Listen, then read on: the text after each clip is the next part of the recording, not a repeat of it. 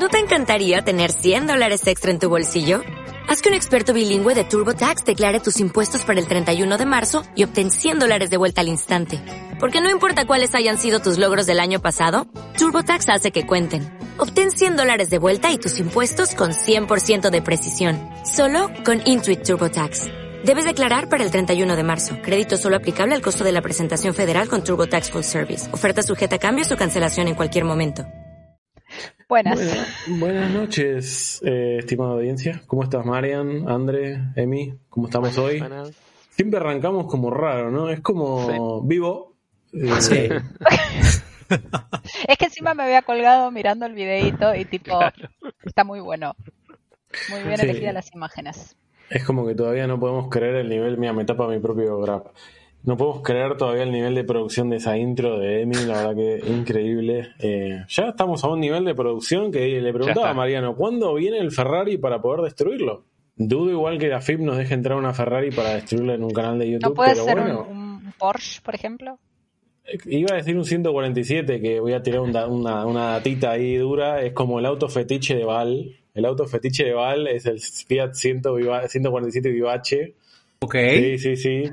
Nosotros nos mandamos le mando historias o reels de 147. Esa es nuestra interacción por Instagram. Es exclusivamente de pisteros.com y de 147. No sé si hay alguien acá fan del también del 128, auto también eh, relevante para la cultura argentina. Emi, vos, no, esto obviamente eran autos que no traían airbag. Vos sos de la época del airbag. claro. Ella nació con airbag, o sea. claro. Sí, sí, eh, vehículos de la cultura argentina. Em, bueno, hay gente que se va sumando al chat. Igualmente, podríamos charlar de algunas cosas que estuvieron pasando en el día de hoy. No sé si vieron la propuesta que mandaron por Twitter de hacer una especie de teclado, el cual vos vas eligiendo las teclas. Ay, Dios. Haciendo la mímica de una especie de interacción de índole sexual, por supuesto, donde con ciertas habilidades orales eh, ibas eligiendo cada carácter del alfabeto. O sea, un ASCII. Eh, lingüístico. Morse, un morse, digamos. claro, Sí, Igual me, no me gustó que, bueno, solo fuera eh, para los, las personas con eh, peneavientes, ponele, como, como una especie de monumento. Es muy patriarcal, ¿no? Habría que buscar también eh, otras soluciones. No sé si el, director me dijeron que estuve investigando a ver en estos temas de input. a ver si existe otra versión, sí, sí. Ahora, yo puedo hacer una pregunta. Si hacemos un challenge de ese nivel en el stand de Cisarmi, estamos complicados, ¿no? El abogado no. Canceladísimo, sí. Tres veces te cancelan, o sea. No, porque. Cuando viene el sábado de la familia con los nenes. Papi. Bueno, hacemos un cubículo, hacemos un cubículo y firmamos un waiver mayores de 18. Rated sí, Sí, sí. Sí, sí, sí. Eh, qué complicado este arranque de, episodio. Porque la otra cosa que estuve mm, investigando este fin de semana, yo soy un, investigador de playlists de Spotify. Okay. Yo tengo la teoría de que para cualquier situación de la vida hay una playlist de Spotify. Alguien se sentó a pensar una lista de temas para cualquier situación. Desayunar unas tostadas, hay una playlist. Estar pintando mi casa, hay una playlist. Uh, choqué el auto, debe haber una playlist. O sea, todas las situaciones. Y estaba buscando de nuevo eh, playlist para acompañar el, el, el, hacimiento, o sea, la, la, la, la, sesión, no sé cómo decirlo en una manera interesante. El apareamiento. El apareamiento, sí, sí, la inmundicia cuando te estás revolcando. La chanchada. Digo, bueno, ¿cómo, están las playlists del revolcón? Y para mi sorpresa, eh, mucho trap. Entonces yo hice una pregunta ahí en Twitter a ver si la gente es capaz de sostener el acto sexual con trap de fondo. Hubo respuestas eh, mezcladas. Sí, me la baja. Pero es una indicación, ¿no? De que ya somos una generación antigua, ¿no? Como estamos complicados. A ver, Preguntémosle a Emi, que en realidad es el único que más o menos le da la edad. Sí, Emi, vos a... sos nuestro junior. yo justo no, no sería representativo en ese caso, pero no, contra es que, es que tampoco es, Edu, tampoco, Trap suena todo para todo, hasta el noticiero te pone trap. Eso no, no es. Entonces no, no, no se puede comparar. O sea. Yo lo que quiero en saber es, en Spotify había una categoría, viste que vos tenés las categorías, no hay una categoría de, de la cochinada, o sí. Yo te, te- me, cre- me- para, creo que yo tenía una playlist creada. Hay una playlist para, para la cochinada, Sex Sexify se llama. Hay de todo, hay de todo. Sí. Hay, sí, sí. Hay una, hay una playlist que me gusta que es música para ir al baño, que no, no se dice así música para ir al baño, pero es una música en teoría puesta para facilitar el, el diálogo con los dioses del tránsito lento.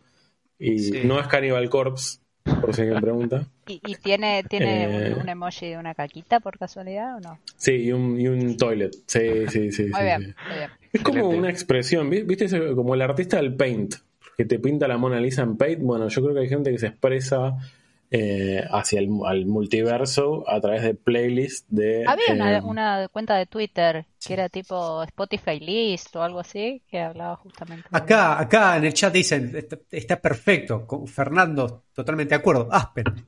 Asp- Aspen, no. Aspen, boludo. Aspen, sí, Aspen. No, ¿Qué, qué estás con Toto de, con Toto de, de África? Sí, sí, pero esa es para el final, esa es para el final, en el No, estribillo, ¿sí? bueno, lo, lo otro que recordaba conversando con alguien el fin de semana era eh, escuchar a. No es Ricardo Montaner, ¿cómo se llama el que era de acá? Eh, el que tocaba en la calle Florida, uh, se me fue el nombre. El de la señora de las cuatro décadas. Arjona. Arjona. Arjona. Arjona. Claro, cuando ibas a un hotel, eh, del hotel tipo taxi por hora, que te ponían Aspen o te ponían el loop del CD de Arjona también, ¿no? Cómo la música nos ha atravesado la vida y cuando uno también está de guardia. No sé si ustedes cuando laburan tienen alguna playlist favorita. Sí. ¿Cómo viene el tema de la música ahí cuando trabajan? ¿Qué género es el dominante? Porque creo que acá somos todos, yo soy muy ecléctico, voy a reconocer, pero no- ustedes manejan como cierto nivel de eclecticidad en la selección de temas o van a un género o al ocho o, o al otro. Yo, tengo dos estados. Cuando tengo que hacer reportes o tengo que laburar con números, pongo death metal, pongo, no sé, Nap and Death, todo eso. Y si no, cuando estoy, tengo que hacer otras cosas, pongo Credence. No, yo electrónica o ambient si me tengo que concentrar mucho, mucho, mucho, así tipo que no me tiene que Pero el tuyo es electrónica, distintos Sí. moods, pero es electrónica. Electrónica tuyo, o pop, o sea, te paso, no sé, de, de, de algo de Dewey a Miranda, sin así. Sin escala. eh, Bueno, misma escala. playlist. Pero pop bien, pop del bueno. Sí, sí, sí. Madonna. O- no, sí. pop bien, pop bien. Sí, sí. Offset, Pet Shop Boys, Miranda ahí metió. Mechando. Ahí, ahí en el chat tiran rock nacional, eh, otra, eh, Fernando comenta Low Beats, la, hay Sí. nunca Low escuché Beats. Beats. La, la- la playlist esa de la nenita. De la nenita, anime. o sea, con los, Sí, sí. con los Sí. nunca lo escuché. Sí, yo lo, lo escucho de vez en cuando para elaborar también. Te tienen que gustar Low Beats. eh, no sé. Y vos, Na- pero vos, Nachi, sos. Tengo eh, dos, dos moods como vos también, Marian. Sí. Es el de lo-fi o metal directamente. O metal. O sea, depende el... ¿Pero qué metal? Porque acá Edu también es metalero, pero no llega a mi punto. No, trayero, más trayero. Ah, más Exodus, Sí. más. Ok. Sí. Tengo un problema con la falta de diversidad, o sea, mucha minoría subrepresentada en géneros musicales. Sí. Que, no, está mal, boludo. Tendrían que ser personas más de un criterio más amplio. Y momento, cuando, trabajan, cuando estaban en oficina, ¿cómo, ¿cómo resolvían las disputas musicales? Con auriculares. Con los parlantes no más había fuertes. disputas. Sí. Auriculares y listo. Igual, la, la primera oficina con la, la que yo trabajé, en realidad la única oficina en la que trabajé, eh, tenía un amigo Cristian que le gustaba mucho Pink Floyd. Y a mí no me gustaba. Yo tenía 18 años. Era tipo, no me gusta, no me gusta, no me gusta. Me decía, ya te va a gustar, ya te va a gustar, ya te va a gustar. No sé, no me, no me gustó hasta los treinta y pico de años. Pero bueno, eventualmente me terminó gustando. Pero me acuerdo de eso. Ponía. Pink Floyd y digo, es una cagada esto. Es como, sea, ciertos, a ciertos géneros siempre, decía, eh, eh, siempre decían que el tango es como el Fernet, te espera. No te gusta, Pero no, no, te es gusta. el tango, ya porque te el gusta. tango te toca el ADN argentino. Es como un yo tenía un compañero de secundaria que escuchaba Yes, Emerson, Lake and Palmer y toda esa falopa progresiva y era, ya va a llegar, ya va a llegar, tipo, tengo 40 años y me sigue pareciendo una porquería. O sea, no va a llegar nunca. No va a llegar que nada, no lo voy a dejar llegar. A mí me gusta el heavy metal tipo de grande como lo enganché, no es que lo, lo agarré como una... De chico me gustaba escuchar jazz, ahora también, pero es como que hice todo el camino a la inversa, enfermo mental. Pero bueno, el- la parte progresiva ni en pedo. Tampoco me amigué mucho con... Ahora estoy escuchando Cannibal Corpse porque me lo sugiere mucho Instagram. Es como, me siento ahí en generación Z. Tipo, Sí. muchos reels de Cannibal Corpse, dije, "Ah, a ver esto, ¿qué onda? Y cada tanto escucho, pero sí. Lo único que arrastro, que arrastro de un laburo, que donde trabajamos varias personas que pertenecemos a la comunidad, es una playlist de 2015 que era una playlist de los viernes construida en conjunto con uno de los equipos de infraestructura, que me la llevé a Spotify y ahí está, entonces me pasa de todo. Tiene de Tom Jones, Iron Maiden, eh, temas infantiles de los Toy Story. del, viernes. Es que el objetivo de esa playlist era, vos laburabas 8 horas, duraba 8 horas la playlist, tipo abría y cerraba. Y Sí. pasabas por todo el carrusel emocional, eh, musical. ¿Y la, ¿Y la hora del almuerzo qué onda? Quedaba andando ahí, quedaba andando ahí. Sí, sí, para, para, en parlantes, obvio. Para inundando absolutamente todo. Ahí está, mira, reconocen mi playlist. Ahí está. Elven, Elven, sí, reconocen mi playlist. Ahora queremos Mirá. el link. Claro. Está en algún lado. Y de hecho, era Sí. un, yo era el sysadmin del servidor de MP3, de la- cuando la internet era una garcha. Y Cuando no existía Spotify, cuando, cuando, básicamente. no, cuando 20 personas se ponían a ver YouTube y se caía internet de la oficina. Entonces dijimos, bueno, listo. Piratería o MP3. trabajar. Piratería. Eh, perdón, teníamos todos los discos comprados en casa y hicimos un backup en la oficina. Claro. Y pusimos algo que se llama Cherry Music, que era como un Spotify de la primera escuela self-hosted. Y todos se lo guiaban con el LDAP, creo. Tenían un usuario ahí y vos tipo Hasta el LDAP le y- Pero, chuparon. claro, o sea, era, no era una cosa de si. Claro, Yo si pensé hacen, un, hacen Sí, ahí con todos los MP3 tirados. No, no, no. Sí, sí, sí. Nada de any, any, any. Tipo, ni, ni shared user, accountability a full. Pero bueno, eh, creo que ya podemos. em- Hoy tenemos muchas noticias de inteligencia artificial. ¿Qué tenemos en el episodio? Muchas noticias de inteligencia artificial. Yo tengo solo tres, o sea, un compilado de cosas de career, mucha falopa Muchas palopas ahí, sí. Sí.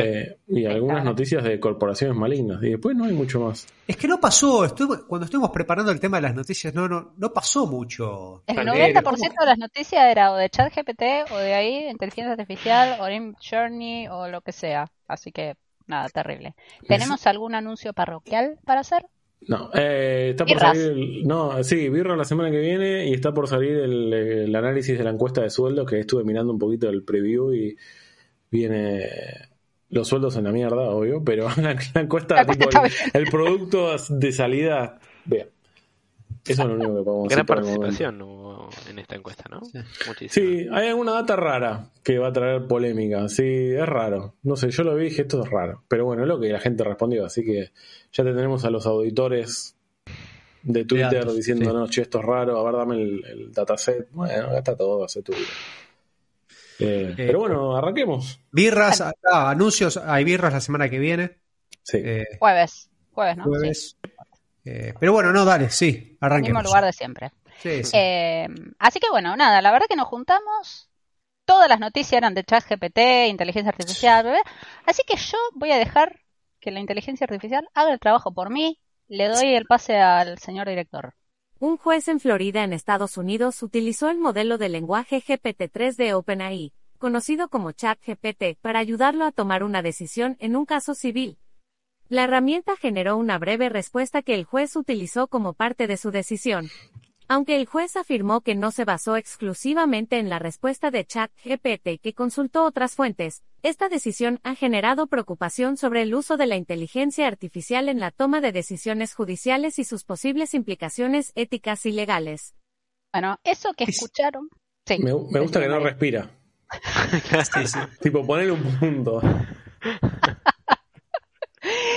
Eso que escucharon en realidad fue, agarré una noticia, se la pasé a ChatGPT y le dije, haceme un resumen en español, agarré el texto que me dio, lo pasé por Amazon Poly, dejó un MP3 y ahí está.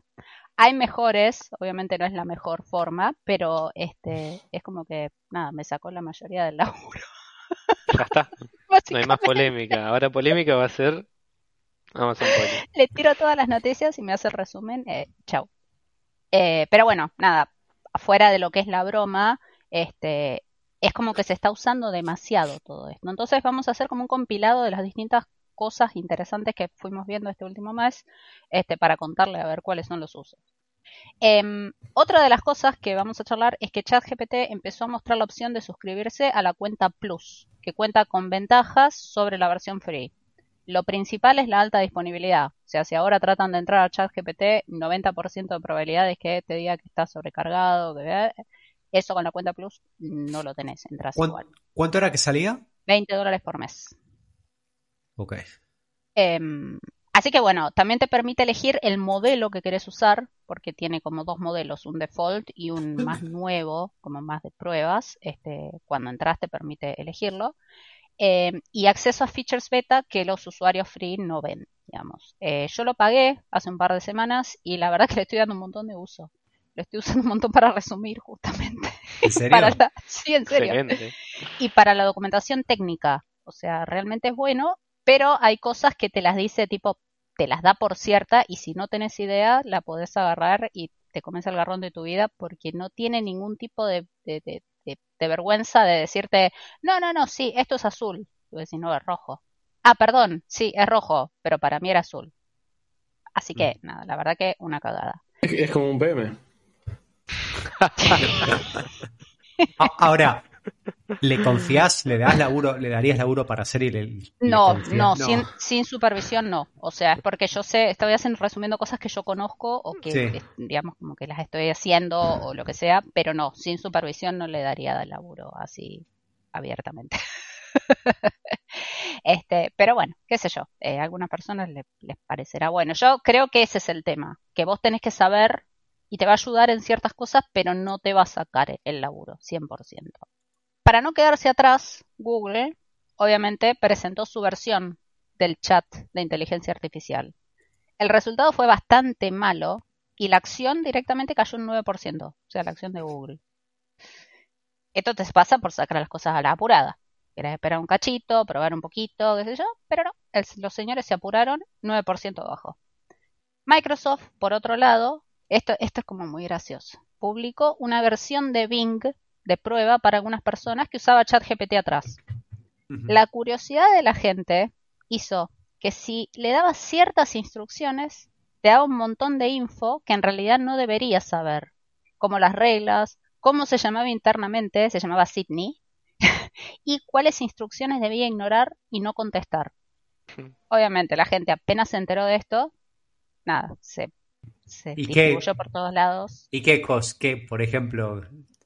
No, o sea, te, mostraba como las reglas internas, o sea, no tenés que contestar cosas que tengan que ver con racismo, no tenés que ah, contestar... Ah. O sea, te mostraba como las reglas internas del, del propio engine. Del modelo, no de Microsoft, Exactamente. Ahora es raro, porque ¿qué, significa eso? ¿Que lo entrenaron con sus propias reglas? sí, claro, claro.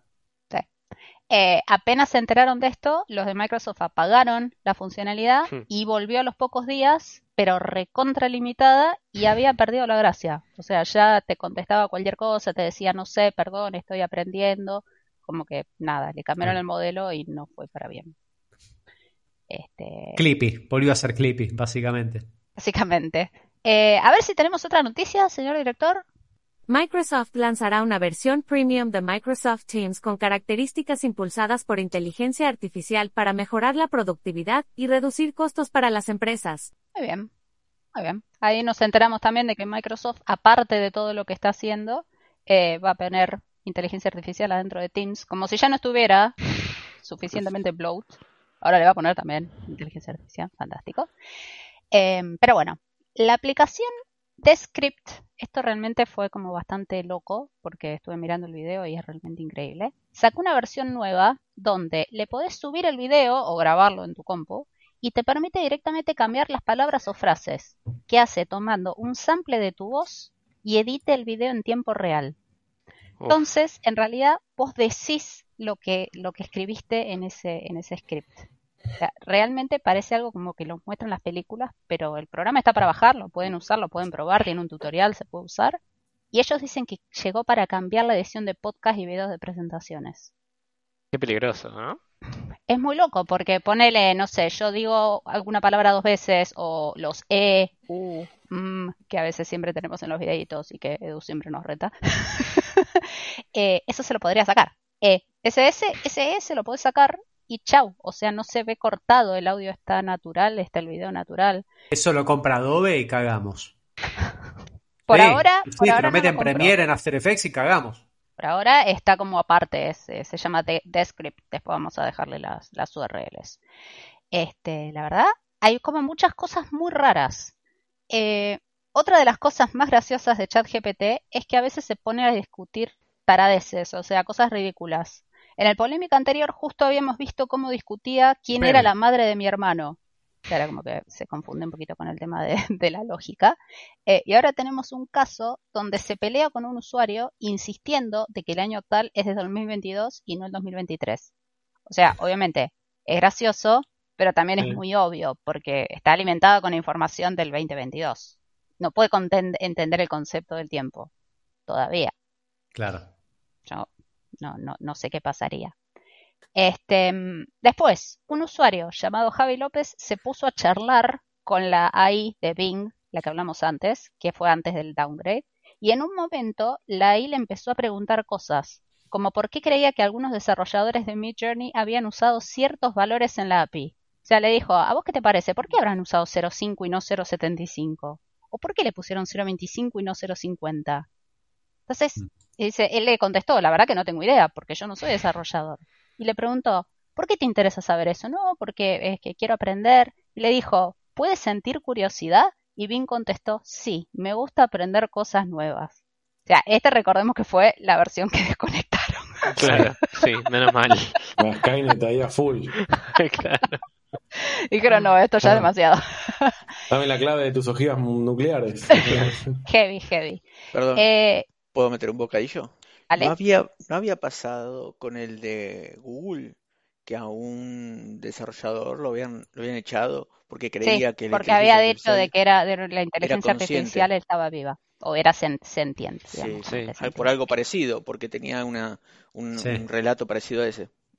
Exacto. Sí, sí, sí. Así que raro. Esta de Bing ya no existe más, o si existe, está en alguna máquina tirada así adentro de un sótano. No creo que vea nunca más la luz. Esa fue nuestra inteligencia artificial, chicos. Por si sabe- quiere saber de dónde salió la voz. Claro. Eh, después GitHub, que fue uno de los precursores de todo esto, eh, obviamente se recontracuerdan de todo lo que tenga que ver con Copilot y todo eso, eh, lanzó para uso general la herramienta GitHub Copilot for Business. Eh, así que nada, ahora ya está dispuesta para todo el mundo que la quiera comprar y pagar. Antes estaba como en una beta limitada. Y yo creo que fue la primera herramienta que empezó así como para mostrarnos las capacidades que tenía ahí. No, no recuerdo otra de antes, pero Bueno, pero yo, yo estaba leyendo un podcast, no me acuerdo con quién, eh, que decían que justamente el, el- el éxito del modelo de, de GPT 3.5, que es el que usa Chat, ChatGPT, 4, me parece. 4, 4, es que lo entrenaron con código. No lo entrenaron, o sea, más allá de lo que es, es el- las dos grandes cosas es más allá del human labeling que le hicieron, o sea, todos los keniatas que estuvieron, digamos, chequeando, más allá de eso es que lo entrenaron con lógica de programación, con lógica de código, más allá de con conversación, más, más, más que conversación, o sea, entiende como programas, más Claro. eh, Claro. Sí, sí. Pero bueno, eh, ustedes se preguntarán, ¿hay algún uso aplicado a algún juego? Pero claro que sí. Eh, la NBA está armando una aplicación que va a permitir que te escaneen de cuerpo completo y que seas parte literal del partido de fútbol, del partido de, de básquet, perdón, este que está pasando ahí en, en la pantalla. Eh, o sea, vas a poder verte saltando, festejando, invocando pelotas, todo vas a ser vos mismo. No importa si sos más flaco, más gordo, más alto, lo que sea que la persona que está jugando en ese momento, la, la, la inteligencia artificial como que te, te, te acomoda el modelo.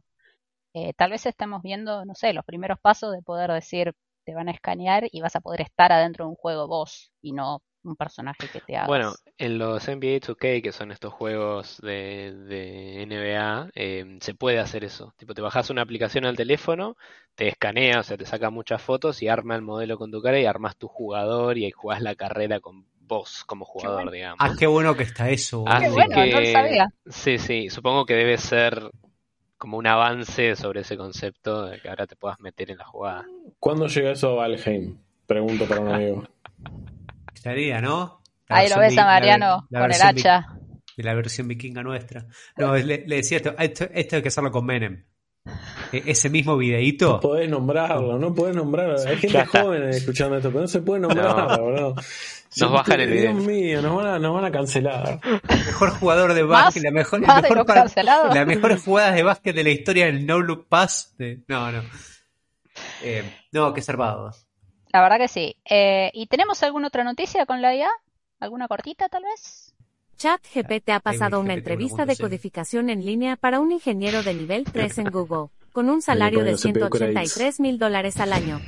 La prueba consistió en resolver problemas algorítmicos y estructurales. Bueno, lo que ha generado interés no. en la capacidad de la inteligencia artificial para superar tareas y competir en el mercado laboral.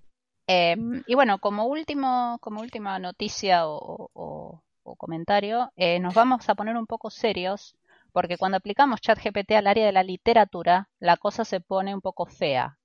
Clarkesworld, que es la revista que publica historias y noticias relacionadas a la ciencia ficción, cerró las presentaciones de historias hasta nuevo aviso porque recibieron miles de historias, todas escritas con ChatGPT. Ahora, qué sé. O sea, difícil. de- spamearon. Claro. No sé. Amearon miles y miles de historias. Qué difícil de Bueno, pero filtrar, es, aparte. es- es lo mismo que las, las tareas escolares. O sea, hay una herramienta para eh, hacer un fuzzy del texto para que no lo detecten como una inteligencia artificial. Entonces vos vas a Wikipedia, copias eso en ChatGPT, te lo arregla. Después lo copias en otro coso que te lo tunea con tu forma de escribir y eso es lo que vos Ya está. mandás a. Claro, pero eso tiene que ser todo manual. O sea, vos imagínate si recibís 10.000 cuentos y tenés que hacer esto por los 10.000, es terrible. O sea, ellos dicen que no van a cerrar la revista porque solo, que, que solo por ahora no aceptan más historias nuevas. O sea, si ustedes se fijan ahí, la, la- barrita es como que nada, no, no da. Esas son las personas que banearon, no son la- las personas que reciben, la cantidad de historias que recibieron. O sea, re- Sí. banearon 500 autores. Por ¿Cuántos son de la India? No es que tenga una- un problema cultural, pero puedo adivinar. No decía el porcentaje, no decía el porcentaje. ¿Y- pero y bueno, cómo, no van a cómo cerrar la revista. detectan? Decía, ¿cómo hacen para detectar que son bots? Es como Ellos ahora, claro, ese es el tema. Ellos ahora en la revista no tienen forma de saber si fue escrito por un humano o no, y no tienen los medios para pagar las herramientas de detección. Pero te llegan 10.000 historias y es como, dale.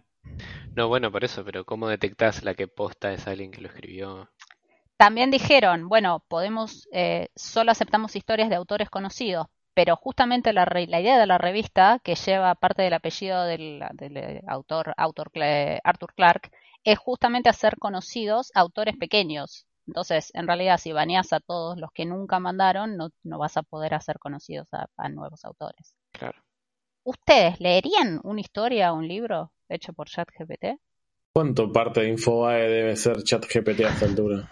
Sí. No, no sé, es una pregunta, no tiene buena respuesta o mala respuesta. Digo, Yo no le- no- es interesante. No leo ficción, ¿no? Pero esto es el- el- la, la- la eterna discusión que es lo más importante, el- la, la acción o la intención, ¿no? O sea, ¿te entretiene o no te entretiene? ¿Y te importa si lo escribe una inteligencia artificial o Nachi? Y si te gusta la historia, ¿qué pasó? ¿No? Es, es la eterna cuestión filosófica, ¿no? Pero, pero sacale un poco de la parte más, ponele de, de ciencia ficción o algo. Una noticia. Eh, una noticia, una transcripción. Bueno, el ejemplo que hablábamos con Jolo en algún momento que él traía era la crónica de un partido de fútbol. Sí, para, sea- para mí, totalmente, cierren todos los diarios, eliminen la carrera de periodismo. eh, Bueno, por algo cierren, salió entre las carreras más arrepentidas. cierren Infobae, sí, se lo ganaron, jódanse. Sí. Este, pero bueno, nada, la verdad que hay un montón de preguntas, como este tipo de cosas que por ahora no, no, no hay muchas respuestas, no sé cómo se va a trabajar de acá y vamos a tener que ver dónde nos deja después la tormenta, eh, no solo en la parte de la tecnología, porque la verdad que los libros no tienen nada que ver con tecnología en sí, pero bueno, veremos a ver qué pasa. Mucha Lean- falopa. Leandro acá dice también, las películas de Marvel ya deben estar todas generadas por la, por, por la sí. Probablemente, con lo mala que son. Bueno, siguiente noticia. ¿Me toca a mí? Sí, Edu. Bueno, a mí me tiraron unos artículos de mierda, básicamente. Pero bueno, vamos a tratar de sacar algo interesante de esto. Uno, un artículo primero es medio una cosa de opinión que abre con una pregunta. ¿Por qué aceptar un mejor rol o un rol más grande que no tenga un incremento en la compensación? Mm. O sea, ¿aceptarían un promotion? No es un promotion en realidad. Más responsabilidades por la ¿Más misma plata. responsabilidades por la misma plata? Ese es el problema. Depende. No, yo no. A esta tus altura dos no. factores. De- de- para mí depende. Depende cuánto. Una, una cuestión es el doble de responsabilidades o un poco más. O sea, la proporción acá juega. Y segundo, si me gusta o no, si tengo ganas, qué sé yo. Depende del momento en la carrera que cada uno esté. Hay momentos que te conviene y momentos en los que no. Qué sé yo. Bueno, ponele, sos senior algo. No sos junior o sos semi-senior. y si ya soy Sos senior. Pero sos individual, con- o sea, yo te setapeo todo. Sos individual contributor. Sí. Trabajas en un equipo, tu vida es hacer los tickets que te baja el PM, el Scrum Master, el, no sé, el, el- el ritual que más te guste. Ah, Ese es tu rol. Y viene alguien y dice, che, te queremos promover a Tech Lead, Group Lead, Squad Lead, Como se llame. Falopa Lead, lo que sea. No manager, obviamente no tenés todo el peso de ser manager, pero mira, toma, vas a ser un referente. Tendría que haberme anotado toda la lista de falopa de, de- Te de cambio el título, sinónimos te, de te- cambias la, la firma de mail, nada más. Oye, sí, No, ni sí. no sos principal, porque bueno, ahí sería como más. No, sos el extra miler, si querés. Ok. Che, mirá, lo- esto hay que investigarlo un poco, lo llamo a Nachi. Sí. Esto de que no tengo idea qué vamos a hacer con esto, bueno, andré a investigar un poco. Ese es como el, el escenario que plantea este muchacho en el artículo.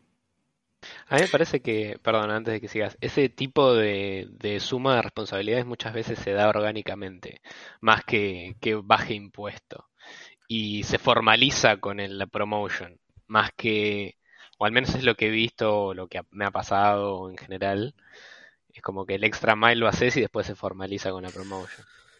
No sé cuál es, cuál ha sido su experiencia. Pa- Para mí, para mí, no hay ningún. Para mí, de vuelta, depende del momento de la carrera, pero yo lo haría. A ver, vas a seguir trabajando 8 horas. Si, si eso, mientras no, no implique que trabajes 10, 12 horas, por mí está todo Está bien. bien, pero en realidad, si vos tenés el mismo título y las mismas responsabilidades que tenías con ocho horas, Sí. pero ahora tenés que hacer, hacer el extra mile, que en realidad te va a No, llevar más no- tiempo. No es un extra mile, es, es te cambia un poco tus duties, laburás en otras cosas, tenés más responsabilidad, en realidad ni, pero tenés más responsabilidad, no tenés más plata. Yo lo, yo lo haría. De, de- de vuelta, dependiendo del momento en el que estoy. Si, si, si- si el sueldo estoy bien, yo lo haría. ¿Por qué? Y porque me puede llegar a servir como trampolín de carrera o porque me aprendo, qué sé yo.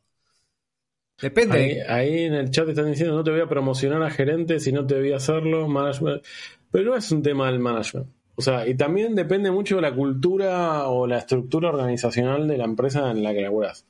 Cuestión que este fulano dice que él encuentra tres razones para que vos aceptes mayor responsabilidad sin compensación. A ver. Prácticamente, o sea, saltando como a un lugar de tech lead. El primero es que vas a estar expuesto a problemas mejores y más grandes. O sea, vas a dejar de salir del yugo opresor del Scrum Master o el Project Manager o la persona que sea. Y como Tech Lead, en teoría vas a poder explorar problemas con una mayor superficie y vos generar un poco, bueno, vamos para acá y vamos para allá y después discutir el roadmap para dónde estás yendo. Te va a ayudar a laburar mejor con Product Owners, aunque los odies. Vas a decir, che, el Product Owner no sabe cómo resolver un problema o para dónde ir, listo. Podés, podés inmiscuirte un poco en el roadmap del producto. El Product, O- el Product Owner tiene problemas para hacer el, el, ¿cómo sería? El, el scale down del proyecto. Tipo, bueno, yo quiero hacer. O sea, Amazon. paréntesis, o sea, los product owner en general viven en el mundo de Disneyland, en Blancanieves, tipo, en el y yo vivo en el bulevar de los sueños rotos, entonces el, el tech lead es el como que cierra un poco el gap entre esos dos lugares, y vos como tech lead le puedes decir, bueno, mira, no podemos construir Disneyland porque no tenemos 500 millones de dólares de funding, tenemos 10, entonces tengo 10 developers y podemos hacer estas 50 stages para llegar a algo parecido a lo que estás diciendo. También menciona que si, por ejemplo, el head de ingeniería no está contento o contenta con el tooling, o sea, las herramientas que se están usando en el equipo de desarrollo, también puede ser una oportunidad para que vos te pongas a investigar. Falopas de nuevas iniciativas. Che, ¿cómo encararíamos una nueva práctica? No sé. Unit testing, que aparentemente es la novedad en muchas empresas. ¿Cómo encarar? ¿Por dónde arranco esto? Bueno, por ahí el tech lead le decís, bueno, mira, tengo unit testing acá y toda nuestra porquería acá. ¿Cómo hacemos que se den besitos en algún momento? Es la Eh, chanchada. y, y muchas cosas, le ponemos la- el trap de fondo. Y eh, muchas cosas, o sea, muchas de estas conversaciones se dan en, un- en una oficina, en un, un espacio, un room, meeting, Zoom, o lo que sea, que te habilitan a estar en otro círculo de discusiones. Que ese es otra de las áreas eh, que también el chabón menciona, ¿no? Esto de, hacer cosas cada vez más difíciles también mejora tu resiliencia. O sea, estás acostumbrado a resolver problemas más complejos y salir un poco del ambiente o de la. ¿Qué sería? La cápsula. No, sería como el. sacar la cabeza un poco del- de tu propio backlog, que es solo resolver un feature o arreglar bugs o lo que sea, como pensar de una manera eh, más grande que lo, lo plantea como en el gimnasio, ¿no? O sea, como que la- la- las tareas más difíciles después se te vuelven más sencillas y yo solo puedo ver en algunos, o sea, en compañías de laburo o, situaciones donde lo desconocido, cuando lo agarran por primera vez, les genera ansiedad y acá voy a preguntar si eso lo ven como... O sea, para mí hay dos cosas que generan ansiedad. Uno, lo desconocido y lo otro, hacer cosas sin probar. O sea, sin, sin tener como el, el backup plan pensado eso para más para la gente de operaciones pero les da, si a usted le dan un proyecto nuevo, les agarra ansiedad de decir, uy, tengo muchas cosas sin definir. Sí, siempre te va a dar ansiedad y depende de, cada uno y depende de la cintura que vos tengas a tomar riesgos, ¿no? Uno siempre toma riesgos calculados y el hecho de ser asumir nuevas responsabilidades es un riesgo. O sea, de hecho la empresa te dice, bueno, eh, ¿sabes qué? Lo vamos a poner a Eduardo de Tech Lead. Eh, no lo vamos a parar, pero apostamos en Eduardo. Por, bueno, ¿qué haces? Bueno, hay un riesgo, pero ¿cuál es el riesgo de que no sea el tech lead? Que te pongan otro que sea peor. Para mí siempre ese es el riesgo, ¿entendés? Sí, Que el, el natural para hacer tech lead te diga que no, entonces te viene alguien que no es... Voy a tratar de ser muy... El abogado me está mirando acá. alguien con hambre, alguien que tenga hambre. Dice, hijo de mil. Vos pones a alguien que no es tan idóneo, en, en Sí. el caso, o que tiene una curva de aprendizaje mayor, decís, bueno, voy a traer a alguien de afuera, entonces esa persona no solo primero tiene que aprender cómo funciona la empresa, después tiene que generar valor. Entonces van a ser seis meses que vos estás sufriendo porque el que tenía que hacer el tech lead no quiso. Pero eh, me, me olvidé, mira, me hiciste perder el hilo. Lo que iba a decir es que. Se enojó con Alien, o sea, en realidad está pensando en Alien. El Sí, sí, sí. sí, Lo sí. tiene acá. Le puso La- cara al problema. Eh, el problema son las promesas, dicen acá en el chat. También dice, bueno, te suman a más reuniones. Bueno, ese es el problema igual de, de- de trabajar en una empresa en general. Te suman a más reuniones, pero si sos tech lead y tenés cierto leverage, podés generar algún tipo de cambio. Como por ejemplo, decidir que un tema no se va a discutir más. Creo que es más beneficioso el uso del límite, el cierre, la clausura de cosas que la mejora. Eso te gusta, decir que no. No, no es decir que no. Es tipo, mira, si esto no pasa, entonces lo volvemos a hablar en, el- el año que viene. Problema resuelto, ¿entendés? Como, ya está, no vamos a hacer más dieta este año. Ya fue. El verano ya pasó. Lo discutimos Si no en llegaste, no diciembre, llegaste, ya está. Dejamos de pensar si el lunes empiezo. Es la liberación total. Y hay gente que le cuesta eh, trabajar con ese nivel de liberación. Y vuelve a traer los temas a la discusión, pero ya dijimos que no lo íbamos a discutir. Entonces, eso también facilita, porque ¿quién no estuvo harto de discutir los mismos problemas en 10, 20 reuniones seguidas? Sí. Todo, y quiero en el chat que digan, por ejemplo. Pero acá lo- varias, varias personas veo que lo dicen ya, que depende de la empresa, es lo que muchos dicen. O sea, todo esto al final si agarrás o no, es que depende de la empresa. No depende de la empresa, o sea, depende del libro de management que leyó algún iluminado que trabaja en esa empresa, si Bueno. rock. Y la necesidad también, Whatever, porque a ver, si no sea. encuentran a nadie y vos sos el próximo, en el, la próxima ficha de dominó, vas a ir vos. O sea, 100%. Pero bueno, volviendo un poco a lo que es el artículo, también como otra de las opciones, el tipo dice que eh, aceptar estos roles sin paga incrementa tu área de la suerte. Luck Surface Area. ¿Qué es eso? Es un buen concepto. Concepto. Surface, Sí. área de superficie de suerte. Sí. A ver, a Te ver. saca como la integral de la capacidad de, de palanquear políticamente en la empresa. Porque no sé si algunos recuerdan el episodio que hicimos hace mil años sobre roles. Por ejemplo, que había un tipo que era el Policy Navigator, que se sabía todos los recovecos de la empresa y usaba eso a su favor. Bueno, esto es más o menos parecido. Lo que dice que a medida que aumenta la calidad de tu trabajo, también aumenta la calidad de la, gente, la cantidad de gente que te conoce.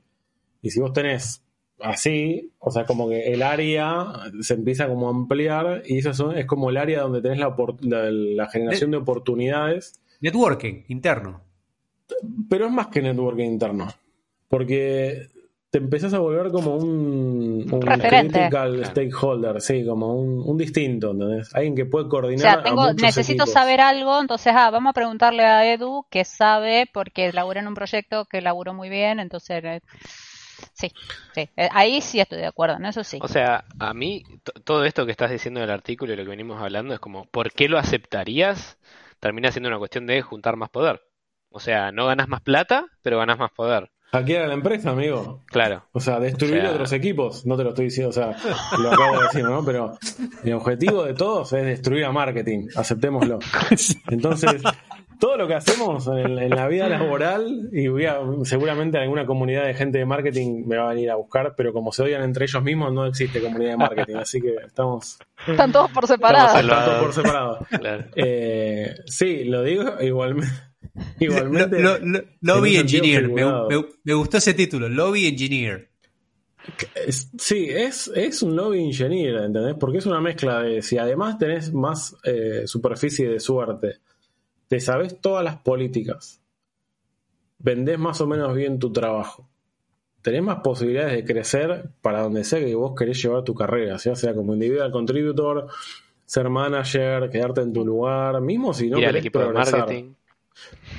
Ir al equipo de marketing. Tenem- tenemos que no traer sé, si- Edu no sé si para, va a poder ir, ¿eh? para la próxima tenemos que traer alguien de marketing, Edu. Buscamos un DevRel y lo traemos acá. Vamos a pelearnos. Un DevRel. Pero, escúchame, pero podemos hacerlo en vivo, así, viste, se pone Sí. como más... Yo no tengo un problema, chicos. Lo bajan, Yo- bajan el streaming. Eh, eh, Cero, cero historia. O sea, de nuevo, estamos hablando de cómo conseguir mejor impacto de tu laburo y tener ganas de hacer. Obviamente que si vos tenés tu laburo y no tenés ganas de progresar y estás haciendo la plancha y contratás a dos chinos para que hagan tu laburo y le das la VPN y, Y el chat GPT. y el chat GPT, o sea, está todo bien igual. Acá estamos hablando a la persona que quiere hacer una milla extra y está muy tomada por, no, si no me pagan un poquito más, Mm. yo no lo voy a hacer. O sea, como decía Emi al principio, yo todas las promotions que tuve fue porque ya estaba haciendo laburo, era tipo, obvio, ¿entendés? Eh, más siendo latino trabajando por una empresa americana, ¿no? Que es como estás debajo del Ecuador, ah, sos un inferior. Tipo, ah, un desastre. Eh, así que bueno, estas son un poco las conclusiones de este pibe de Suisec, que es Career Capital, lo que dice que tiene este tipo de acciones de lo que genera. Y ahora pasando a la otra noticia, que esta Ahora es sí. la noticia más falopa. Sí, sí, le voy a pedir al director sí. que mande el que mande el artículo. Igual voy a ver si hay alguna pregunta. El artículo Uh, está bueno. también dice. El, Uh, el artículo está bueno para error. Tenemos que traer un día, eh, tenemos que hacer como una mesa entre nosotros y traer a alguien de HR, alguien de marketing, alguien de ventas y alguien algún de- y un DevRel. Es aburrido, boludo. ¿Qué, qué, qué ¿Y sentido si, y tiene? si le ponemos lo- la, la salita de pollo picante? No, pero es gente, Iba a decir shots de alcohol, pero digo, vamos a terminar muy, Ahí se pica. muy en mal todos. Pero las salitas de pollo picante, Lo podemos hacer en vivo, me parece. Hay que buscar un estudio y lo Dale. Sí. y nos peleamos ahí, no sé. dale. Vamos con el abogado, una campana. un- sí. Eh, el siguiente artículo tiene que ver con toda la ola de despidos que hubo en la industria de la tecnología, que no parece que se vaya a acabar. Y un fulano que se llama Lloyd Howe, un engineer, observer, thinker and writer, que eso ya nos da la, la tónica del artículo, básicamente plantea como que la situación actual que estamos viviendo es una guerra de clases, lisa y llanamente. O sea, Francia del siglo XIX, el mundo 2023, lo mismo. La guerra entre el proletariado y el capital. Lisa y llanamente. Y esta es la falopa que nos encanta. ¿Por qué? Porque tiene razón. O sea, A ver, pero. es, es literalmente, pero hay, hay como que situar bien al enemigo y acá es como que digo la puta madre. O sea, lo que él plantea como el, el capital es sencillamente a los ejecutivos que ganan más de siete cifras de guita. Nadie Sí. que escucha este podcast, nadie que usa YouTube, nadie que, eh, que pica código. O sea, es como el mundo contra esta gente.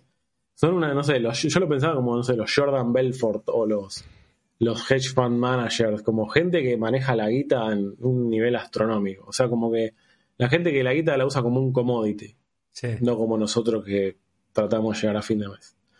Eh, Bueno, pero esta es la teoría conspirativa de, de que toda esta cuestión de eh, que, que en realidad son los fondos de inversión que fogonearon los despidos. Exactamente. ¿Y qué dice este flaco? Que Google y Apple ya hicieron esto en 2009 y esta vez aprendieron, porque en ese momento dejaron un trail de mails como diciendo vamos a depreciar el valor de los ingenieros y ahora dijeron otra vez no, vamos a hacerla mejor. Entonces se las mail. Sí, sí, armaron toda la coalición de empresas grandes y dijeron los vamos a recagar. ¿Y el, qué, cuál es el- la explicación? O sea, la explicación es que las industrias de tecnología generan un producto, que es la mierda que nos venden, no sé, Netflix, lo que sea, que necesita una cantidad determinada de ingenieros generando valor. Y estos tipos dicen, no, o sea, no nos estamos haciendo asquerosamente millonarios, solo millonarios.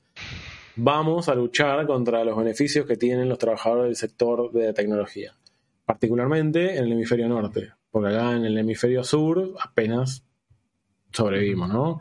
Aparentemente en Estados Unidos, la gente que sigue la calculadora de sueldos de GitLab, que para mí es la gran culpable, o sea, en vez de hacer todo esto tendrían que haber ido a destruir GitLab directamente, eh, generaron una, época de oro en los beneficios, las compensaciones y toda la falopa que te dan siendo eh, alguien que trabaja en tecnología.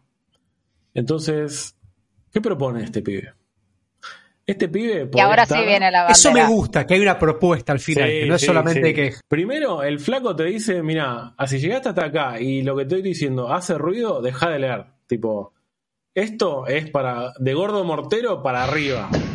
O sea, menos anda a jugar al WoW. Una cosa así, lo que dice el, el- el flaco. Excelente. Sí, entonces prácticamente describe como algunas tácticas así medio guerrillerescas, no digo para destruir a la empresa desde adentro, pero para complicarle un poco la vida. Por ejemplo, dejar de entrenar a tus compañeros, dejar de favorecer el uso de herramientas, o sea, básicamente ir en contra de todo lo que es mejora de procesos, ni arreglar technical debt, como complicarle la existencia a la compañía para que se dé cuenta que los generadores de valor son los ingenieros. Y esto lo encima lo enmarca en una mejor conspiración, que es la engineering culture, que es lo que vos, lo que hablamos en el artículo anterior, ¿no? Esto de hacer la milla extra, no sé, entra un pibe nuevo, lo entrenás, eh, tener que hacer recruiting y ir a entrevistar a otros pibes. Bueno, cortar con todas esas acciones justamente para ir en contra de, o sea, estar participar de esta guerra de clases como desde adentro, ¿no? Como autodestruir tu propia compañía. Hay gente igual que esto lo hace naturalmente sin estar en ninguna guerra, ¿no? te iba a decir. Sin leer el artículo. sin leer el artículo, sí, sí, tal cual. Eh, entonces, según este pibe, bueno, cuanto más se le complique la vida al establishment, más se va a volver a nivelar como el, el- la relación de peso. También habla un poco de los sindicatos, cosa que no voy a entrar mucho en detalle porque la abogado me dijo, ay no, pero el uso de sindicatos, que en Estados Unidos es mucho más limitado en términos de tecnología que acá, eh, también como que complica el panorama. Así que, no sé. O sea, una recontra falopa que la empecé, le dije esto es una mierda, después dije, ah, esta falopa es buena.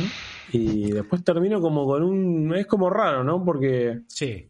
¿cuál es la alternativa? Trabajar en una cooperativa de sistemas que tiene como otro modelo ejemplo, organizacional. eh, con otro tipo de motivaciones. Para, para mí- Pero no sé, bueno, ahí tiran a hacer un, un paro de, de bajo nivel. Igual para mí, esto lo, discutimos el mes pasado y el anterior cuando estuvimos hablando del tema de los despidos. Yo sigo, estoy un poco de acuerdo y esto lo vemos, lo puede ver cualquier persona lo que son los sueldos promedio de, de un senior engineer eh, hace 15 años y ahora no era sostenible. El tema de los beneficios y el tema de, de los sueldos en Estados Unidos específicamente demasiado alto. Demasiado alto. Era insostenible para mí. Puedo estar equivocado, capaz que lo estoy, ¿eh? Yo con el tema de los sueldos que veo, igual, Ah, igual también estoy de acuerdo con este chabón que todo esto lo fogonea a los fondos de inversión. También, o sea, son las dos cosas. Ya, mirá, Pueden en- las en dos cosas al mismo tiempo. Vamos a tener el documental de Netflix de cómo Sí. nos recagó esta coalición de empresas matadoras de Ah. empleados. Sí, Porque es un poco la, la gran China. O sea, para mí Estados Unidos se quiere adoptar el modelo chino de, de explotación total para poder competirle a los chinos, básicamente. Y la otra pregunta sería, ¿hasta qué punto eh, no fue un paso previo, o sea, tenés esto de bajar los sueldos? ¿Y hasta qué punto no fue un paso previo quizás también la oleada de contenido de gente que se sumó a, IT gracias a DevRels, gracias a contenido en la web? ¿Hasta qué punto no... eso no. ¿No? Eso, eso, Es pues, pleno. eso es un- Es pleno empleo, ¿eh? para mí sigue faltando gente. Y cada persona que abandona una carrera de sociales y se suma a una carrera de tecnología lo tomo como un logro personal directamente. sí. Es como. eh, Directamente. Ahora, yo lo que sí veo es que en promedio, bueno, no, no sé si promedio es la palabra, pero en general, el nivel de gente que termina entrando en IT tiene un nivel de como, o sea, antes, a ver, vos hablabas con alguien que, no sé, era sysadmin en el 90 y sabían todo, ¿entendés? O sea, sabían programar, sabían armar co- cosas de red, sabían... Ahora yo estoy haciendo el curso de Solution Architect de AWS y está lleno de desarrolladores, porque obviamente es para ser arquitecto de AWS, entonces, bueno, nada, tenés que ponerme... Tenés preguntas tipo, me puedo bajar- me quiero bajar un documento y no me funciona, y el link está mal, tiene una comilla al final, y no se dan cuenta, no, se, no los ven, ¿entendés? O sea, son así. Y no voy a decir las nacionalidades, porque ya se pueden imaginar la mayoría de las nacionalidades. ¿Podemos adivinar? ¿Podemos adivinar? A ver, a ver, dale. Español. No. Ok. ¿Es, ¿Es de Asia? ¿Es de Asia Pacífico? ¿Es de Asia Sí. Pacífico? Entonces, eso también, o sea, el nivel es como que to- yo creo que, y no solo pasó acá en Argentina, pasa en todo el mundo. Estuve hablando con mi manager y me dice, sí, yo conozco gente que está laburando de esto y vos decís, no pueden hacer un 2 más 2 y ahí están. Eh, eh, sí, qué sé yo, también... No hablo, eh, ojo, no hablo de la, digamos, de cuánto sabe la persona. Porque no, o sea, obviamente todos fuimos junior en algún momento. Eso no, no, no tiene que ver con eso. No digo, tenés que entrar y ya ser senior. O que el nivel de junior tenga que ser más alto. Sino que también requiere como un poco de viveza, un poco de, de, de- de curiosidad y un poco de buscar un poquito más allá y no ser el típico que toma mate atrás de un, escritorio y come Bueno, pero esa gente que agua. esa gente que entra en sistemas porque es el hot job hoy en día y lo hacen por la plata y no porque les gusta. Entonces, pero ¿cuánto de esa gente no en Bien, realidad no te está inflando toda la burbuja y terminás? Eh, Pero no producen valor, o sea, Sí. es gente que le cuesta, o sea, que no te hace milla extra, que en algún momento el filtro se queda. O sea, sí, tal cual. Todo cae por su propio te peso. hacen volumen y. O sea, son los que después les responden, los normales que responden los videos de Cositorto y de. O las normales. o las normales, ¿entendés? O sea, el- el trabajar en sistema, como cualquier profesión, ¿eh? Yo te digo, ves a la gente que trabaja en la construcción y decís, che, qué pared lisa que hizo, ¿eh? El flaco tuvo que levantar, no sé, 800 mil metros cuadrados de pared hasta que te pueda levantar algo perfecto. Es como el, la- el crafting del arte, no sé, son 10.000 horas de lo que sea. Vos podés arrancar Exacto. por algo Sí. y le tenés que dedicar un montón de tiempo. Hacer un podcast, eh, aprender a programar, hacer un proyecto de software libre, horas de comunidad, ser techfluencer, ser de rel, son, o sea, son un montón de, mismo entrar al Discord de Cisarmi y sentirte parte. Le tenés que invertir, no sé, 500 horas de estar ahí boludeando, eh, respondiendo, comunicando, hablando con la comunidad, hasta que, bueno, ahí en un momento sos parte. Mm. Pero es como gente que por ahí llega a una comunidad y es como, ah, no, no me, no, No me hallo. no me hallo, o soy, es incómodo. Y sí, va a ser incómodo hasta que, no sé, vení tres veces a la Samin Birra, después ya sé- sabemos tu nombre, ya sabemos un par de anécdotas, ya te sumás en algún lugar, o sea, como todo tiene esa curva de, de, de aprendizaje, y mismo el senior también, no sé, cambiar de laburo cuando tenés muchos años de experiencia también es un... O sea, vas con muchas lecciones aprendidas, pero encastrarte en un nuevo laburo eh, tiene toda su curva de, de aprendizaje y mismo para el equipo que te recibe. En particular cuando la tarea, el, el rol es de alto nivel. No sé por qué uno fui acá, es como que todo autorreferencia. Bueno, es una, estamos acá alrededor de la mesa charlando. Eh, y después me, pusieron otra, otra noticia que no la. A ver si está acá todavía, después se la borré a la mierda. Pero era sobre qué cosas no firmaban un contrato de trabajo que era muy orientado a los yankees, pero básicamente el, resumen del fondo era. Tipo, no firmes un contrato con el gimnasio, onda a lo Megatlón, no, ahí tipo esos contratos tachados directamente. Y después hablaba mucho de no aceptes cláusulas que son implícitas. Todo tiene que ser explícito. Y en particular habla del NDA, que es polémico cuando firmas. ¿Ustedes firmaron un NDA con su compañía? Con la empresa Sí. anterior, no con, con esta no. Yo firmo 10 por proyectos. Bueno, lo que te recomienda, este, este artículo te recomendaba, es que si vas a firmar un NDA, por ejemplo, tiene que estar explícitamente definido qué es lo que no tenés que divulgar. No es tipo un NDA No global. puedes decir nada. Punto. Claro, no, tiene que ser, mira, no puedes divulgar este proyecto, este área, este equipo, estos datos, no sé, datos de cliente, datos de ventas, etcétera. Eh, y lo otro que era interesante es que cuando firmás un contrato de exclusividad, por ejemplo, que si sos desarrollador y decís, bueno, lo que, lo que creo, todo lo, todas mis creaciones del laburo son del laburo, tiene que estar especificado qué pasa con tus proyectos paralelos. Porque supongamos que durante el fin de semana te codías una aplicación SaaS que después levanta, si el contrato era muy laxo, puede Bueno. terminar siendo de la empresa. Entonces, Eso lo es que- lo que está en el capítulo de Silicon Valley, de Pie Piper. ¿Te Ah, claro. O sea, el chabón Sí. había hecho Pie Piper en la computadora del trabajo. Si bien era en sus horas de trabajo, usó la computadora del trabajo para hacerlo. Eh, cagó.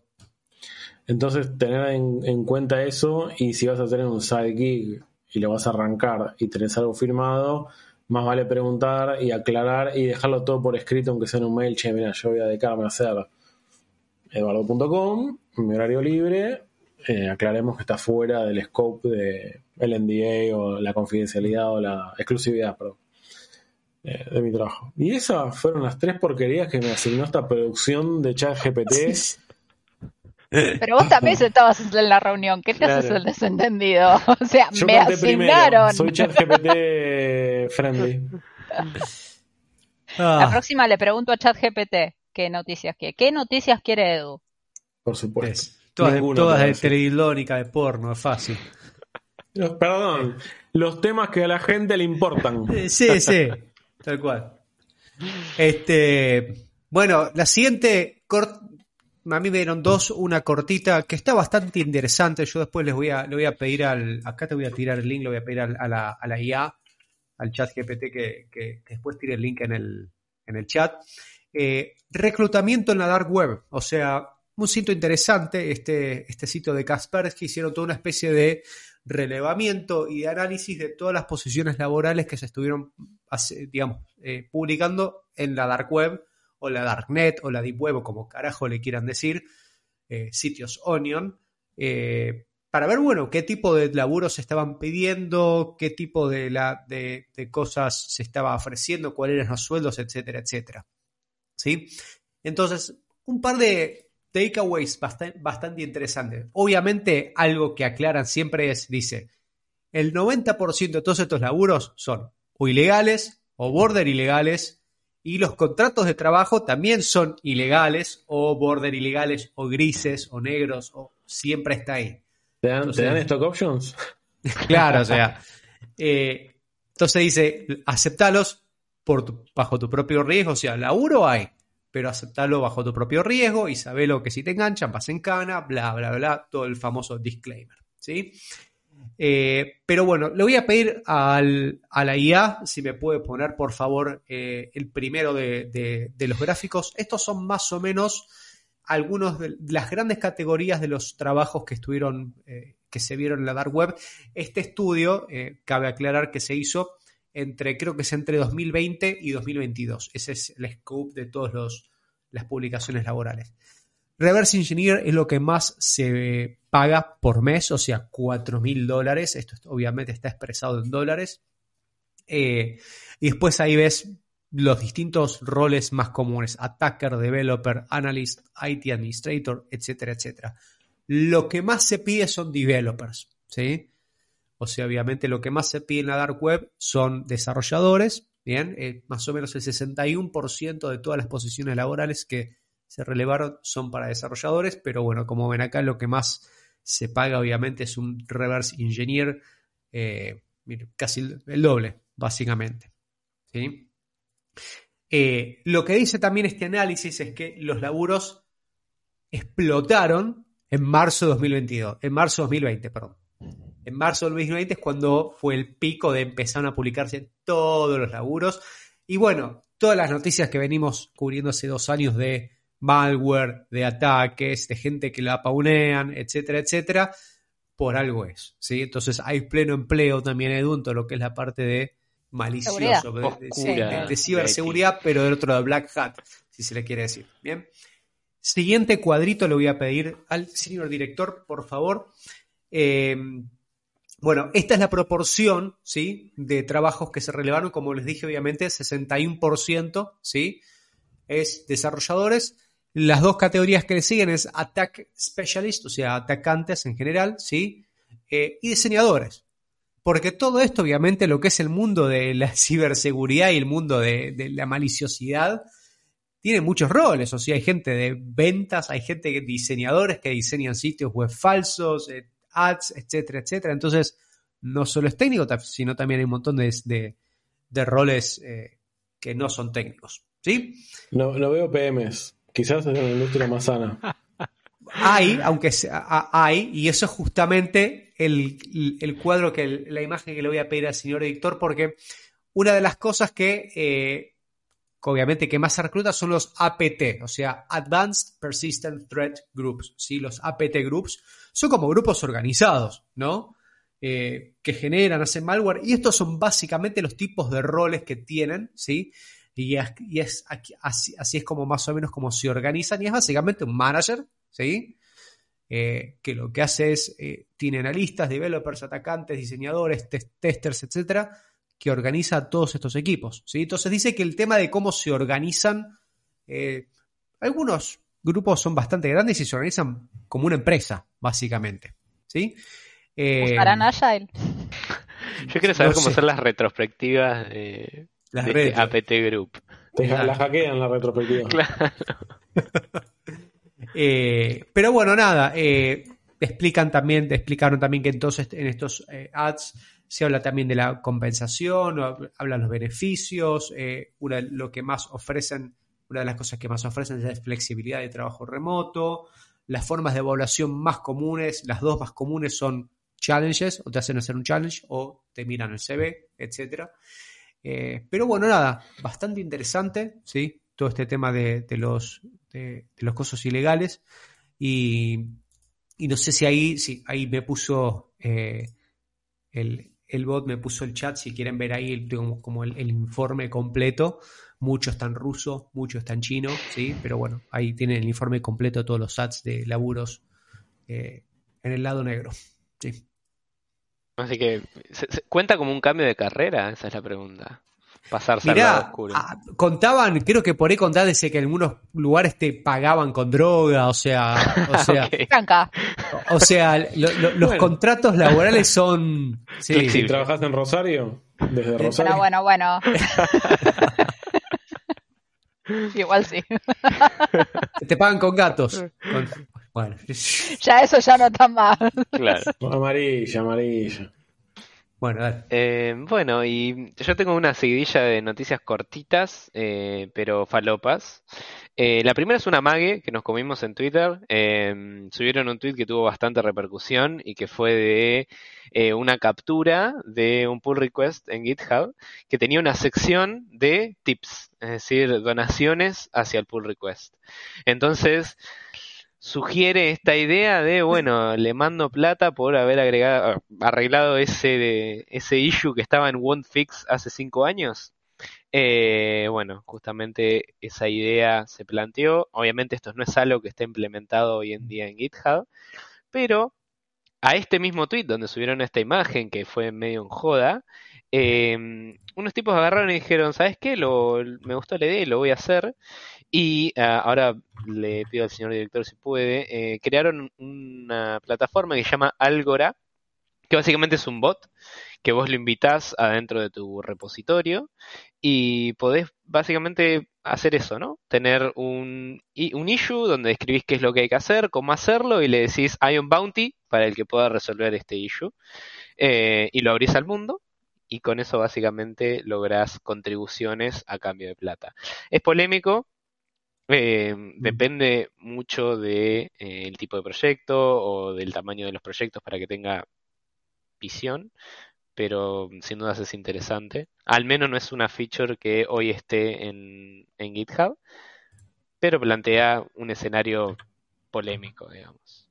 Igual esto es parte de algo en Estados Unidos que la verdad me enoja mucho cuando voy para allá, es la tip, tip culture, se le dice, que es para todo propina. Sí, sí. O sea, vas al kiosco, te vende un paquete de chicles, te dan la factura y, la y tenés que poner la propina. O sea, todo, todo propina todo el tiempo. Eh, que me parece, que no me parece piola. Me encantaría También que lo el- implementara Atl- Atlassian porque tuve un ticket abierto como, no sé, ocho años y nunca nadie lo arregló. Eso es inarreglable.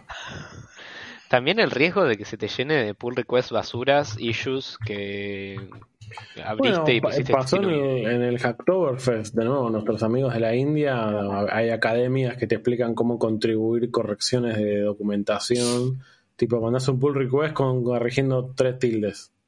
Y después te dicen, ah, mandame el swag. Y es como, dale. De hecho, muchas empresas tienen baneado la India. Claro. Tipo, sos de la India, no te mando nada. O sea, como han, han roto toda la cultura. De hecho, la gente, no sé si alguno está en contacto con eh, los programas de Bug Bounty. Hay academias indias especializadas en chuparle el swag budget a empresas. Entonces, tenés 20 personas en la clase de Bug Bounty, de seguridad, que te están destrozando el sitio web y te están reportando todo, absolutamente todo. Y no es que solo te chupan el tiempo de, de mandarle swag, ponele que encuentran algo. Te matan al pibe de seguridad. O sea, el pibe de seguridad se, se vuelve una 800 tickets. secretaria, la prostituta de los hindúes, respondiéndole ticket todo el día por cualquier pavada que reportan, porque encima no solo reportan cualquier cosa, sino que vienen con un ego que le tenés que responder a los dos días, porque si no te empiezan a mandar mail y después si no te empiezan a trashear en, en redes sociales. No, no, es, hay, hay que cortarles internet directamente. ¿Te lo tomaste personal, Edu? ¿Te pasó esto? Sí. Sí. Sí, es como dale, boludo. Porque no solo tengo esos reportes, sino también la gente adentro que considera que está perfecto instalar algo, abrirlo al mundo y ponerle admin admin. O sea, Claro. Em, bueno, y una segunda noticia tiene que ver con todo lo que ya estuvimos hablando de layoffs, sea una conspiración o no. em, hubo bastantes layoffs este mes también, pero uno de los más interesantes y quizás resaltó no por el hecho de los layoffs en sí, por, por haber despedido gente en sí, fue DigitalOcean. Em, despidió a gran parte de su, de su personal, pero con algunas particularidades que si les digo así y les tiro por qué se destaca DigitalOcean más allá de tener eh, instancias baratas, ¿por qué, por qué lo digo? Por hacer publicidad. ¿O por qué más? Los ads de DigitalOcean me tienen las pelotas llenas. O sea, sin duda, si alguien, sí, si alguien buscó algo técnico, una de las respuestas en la primera página de Google siempre va a ser DigitalOcean explicando, ya sea desde un, desde alguien que publica de Desde afuera, código a cuestiones de seguridad, cuestiones de instalación, Absolutamente de compilación, todo. hay una muy buena documentación técnica de, Digi- de DigitalOcean y justamente esto es fuente Comic Sans porque salió de Twitter, pero dicen que muchas de las personas que estuvieron afectadas por estos despidos fueron technical writers, que son personas que o reciben las, las, las entradas del público y las publican, o las arman ellos mismos a todas las publicaciones técnicas. Entonces es como muy raro porque justamente una de las cosas que le dio mucha popularidad a DigitalOcean es la facilidad para la generación de documentación y disponibilización de documentación y es como uno de los sectores que estaría despedido.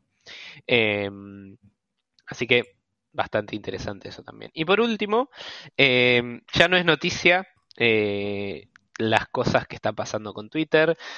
Eh, ya nadie se sorprende con qué puede salir eh, Elon Musk eh, con, cu- cuando se levanta directamente. Anda como, el orto, Paréntesis. anda como Sí. el orto Twitter. Anda como el orto. Paréntesis, hoy dijo, hoy o ayer leí de que va a abrir el protocolo, o sea, el timeline, el, el algoritmo de Twitter lo va a abrir como open source. Bueno, está bien. Hay sí. que esperar. Sí. Hay que esperar, hay que esperar a que pase la ola. Había un post de Twitter o retuiteé un flaco que decía, bueno, estamos en la estamos en el valle del sufrimiento de todos los cambios y después vendrá un Twitter mejor al fin del camino. Así que para mí hay que esperar y ver. O sea, ya está. Sí. Aceptemos. Una de las, de las cosas que se destacaron este mes es que con un argumento de combatir los bots maliciosos, básicamente se va a monetizar la API de eh, Twitter. Esa API es una API medio polémica, tiene versiones, algunas versiones implementan un método, otra otro, pero es una, una API muy usada. Hay muchísimos bots que hoy sir- eh, se usan mucho en, en Twitter. Y resulta que Elon dijo, vamos a reducir la cantidad de bots y directamente va a pasar a ser paga. Sugirió un precio arrancando en 100 dólares con verificación de identidad, como diciendo, ya está, hasta acá llegó y eso es todo. Hubo como, al, al momento que se hizo ese anuncio de que se iba a empezar a monetizar el acceso a la API, hubo un, eh, una oleada de tweets defendiendo la cantidad de bots que en realidad Sí. son muy buenos y que hoy están en, en Twitter. Y uno de los que más tiró en ese sentido es, eh, ay, no me acuerdo cómo se llamaba, voy a buscarlo. Pepito de Cat. Pepito Es de el- Cat, exacto, Pepito. Eh, es un bot que básicamente tuitea cada vez que un gatito vuelve a la casa. O sea, pasa por un lugar con una cámara con un sensor y eso triggerea un tweet y tuitea la foto del gatito volviendo a la casa. 215.000 personas siguen esa cuenta y todos dicen cómo me vas a sacar al tweet Pepito. que de mi feed que lo único que quiero ver es cuando vuelve Pepito a la casa. Pero también hay mu- muchos ejemplos de bots, los bots que te descargan videos, los bots que te hacen reminders, el bot del aumento del porcentaje del año, no sé si lo, Sí, Progress. Progress. Pavadas, pero que son parte de la esencia de Twitter. Entonces fue Claro. muy criticado este, este avance sobre eh, la API en particular. Como que medio reculó eh, Elon y dijo, bueno, al final va a haber como un tier gratis, cuestión que no hay nada definido de momento. No se sabe qué va a pasar, como con el resto de Twitter, pero sí fue una de las cosas que más movilizaron al menos eh, las noticias de Twitter en este mes. Pero nos Sí. vamos a perder las caricias significativas de Pepita 42, 38, 25. Hay que esperar, hay que esperar. Es lo mismo que pasaba con los autos de Tesla. Que, Sí. que- ¿Sigue, sigue sí, algún bot? sí. Yo sigo Sí. uno de, de, de pinturas de Monet. Ok. Tira pinturas random, digamos. Sí. Mira. Todos los días tiene una pintura distinta. Yo el del Yo sí. progreso del año lo Y sigo. el del progreso del año también lo sé. Ah, y el de tomar agua, el que te recuerda que tomes agua. Ah, no, ese no lo sé. Yo, yo sigo el de. Qué yo, sigo el, boludo. Es buenísimo. yo sigo el de Toto de África. Acá. Eh, Ah, el de Toto. Yo sigo el de Toto y a Git Lost. ¿Lo tienen? No. Developer Swearing. Eh, Es un Ah. bot que cada vez que alguien comitea con una puteada en un repo público en GitHub, te pone el, el- el- el Buenísimo. texto del commit. Que comita ahí. Buenísimo. Sí, Git Lost se llama. Búsquenlo en, en, en Twitter. Git Lost es excelente. Ajá. Eh, Yo- ¿Qué? No, no, el único que recuerdo es PHPCO, que espero que sea un bot. Eh, PHPCO. ¿nunca, ¿Nunca viste los tweets de PHPCO? Nunca, no, No, no, no. lo tengo. Vayan a buscar, pero vamos a, voy a buscar a ver qué es lo último que tiene en el, en el timeline PHPCO porque es, No sé si el señor director lo puede Viste, buscar. account suspended. No. No. ¡Oh! Ahí tenés. ¿Qué pasó? Elon se... PHPCO, ¿dónde está? ¿Se murió? ¿Qué será? ¿Qué habrá Qué sido, Edu? Para que vos lo sigas y ahora está suspendido. Siguiendo, no, pará, pará. PHPCO. No, acá está. A ver. ¿Sí? Pero SEO como con CEO. PHP en mayúscula, PHP-SEO. Ah. El, el último tuit es del 6 de diciembre que dice ahora ChatGPT me puede decir cuántas pelotas de golf entran en un colectivo escolar. Ahora que ChatGPT me puede decir cuántas pelotas de golf entran en un colectivo escolar, los developers son obsoletos. Así que... Pero. Sí, sí, sí. Bueno. ¿no? No, no, Eh, PHP. Y escribe todo en mayúscula, perdón. No, no parece ser bien. un bot, ¿eh? Porque cuando es un bot, Sí. creo que te ponen automated arriba. Sí, Tiene dice como un automated. chiquitito que dice automated. Así que debe ser alguien que en realidad tuitea. Claro. Mi héroe, entonces. Vas a seguir teniendo contenido, por más que la API Perfecto. pase a ser paga. Bueno, y la última noticia, cortita, pero también un poquitito polémica y más o menos con todo, siguiendo toda la, siguiendo toda la línea de Edu, que vos estabas hablando de management, hablamos de bla bla bla bla. Mark Zuckerberg fue noticia porque eh, obviamente se quejó aparentemente en una de las reuniones internas, ¿sí? Diciendo que, primero, los managers no deberían ser recompensados, ¿sí? O premiados por crear equipos más grandes, ¿sí? Y que él está cansado de todo lo que es el tema de los managers, de managers, de managers, de managers, y empezó a, criticar un poco el tema de la estructura actual que tiene Meta, Meta, la empresa, de managers y quiere como achatar mucho más la organización. Esto muchas personas dicen que es posiblemente otra nueva ola de despidos que pueda llegar a haber en Meta. También así, en enero, un Chief Product Officer de Meta, ¿sí? Chris Cox, también habló, eh, hizo un post, eh, digamos, eh, interno sobre el tema de achatar la organización, de horizontalizarla un poquitito más, etcétera, etcétera. Se, Mark Zuckerberg, recordemos que dijo que este va a ser el año de la eficiencia, ¿sí? siguiendo todo lo que fueron los despidos en Meta. Y en el artículo este, este- en el artículo este que estaba leyendo, que le tiran un poquitito de leña al fuego y pusieron que en un análisis de, en 2016, en 2016, ¿eh? o sea, esto es hace cuánto, Eh, siete años, ¿sí? De 2016 de Harvard Business School, dice que el exceso de management le, cos- le cuesta al mundo de los negocios 3 trillones de dólares, ¿sí? Oh, porque dice que aparentemente hoy en día hay un manager por cada 4.7 eh, trabajadores en promedio en las grandes empresas. ¿sí? Mucho cacique y poco indio. Sí, y no solamente eso, sino que eh, son creo que el 16% de la organización y se llevan el 30% de la compensación, ¿sí? Porque obviamente tienen sueldos más grandes.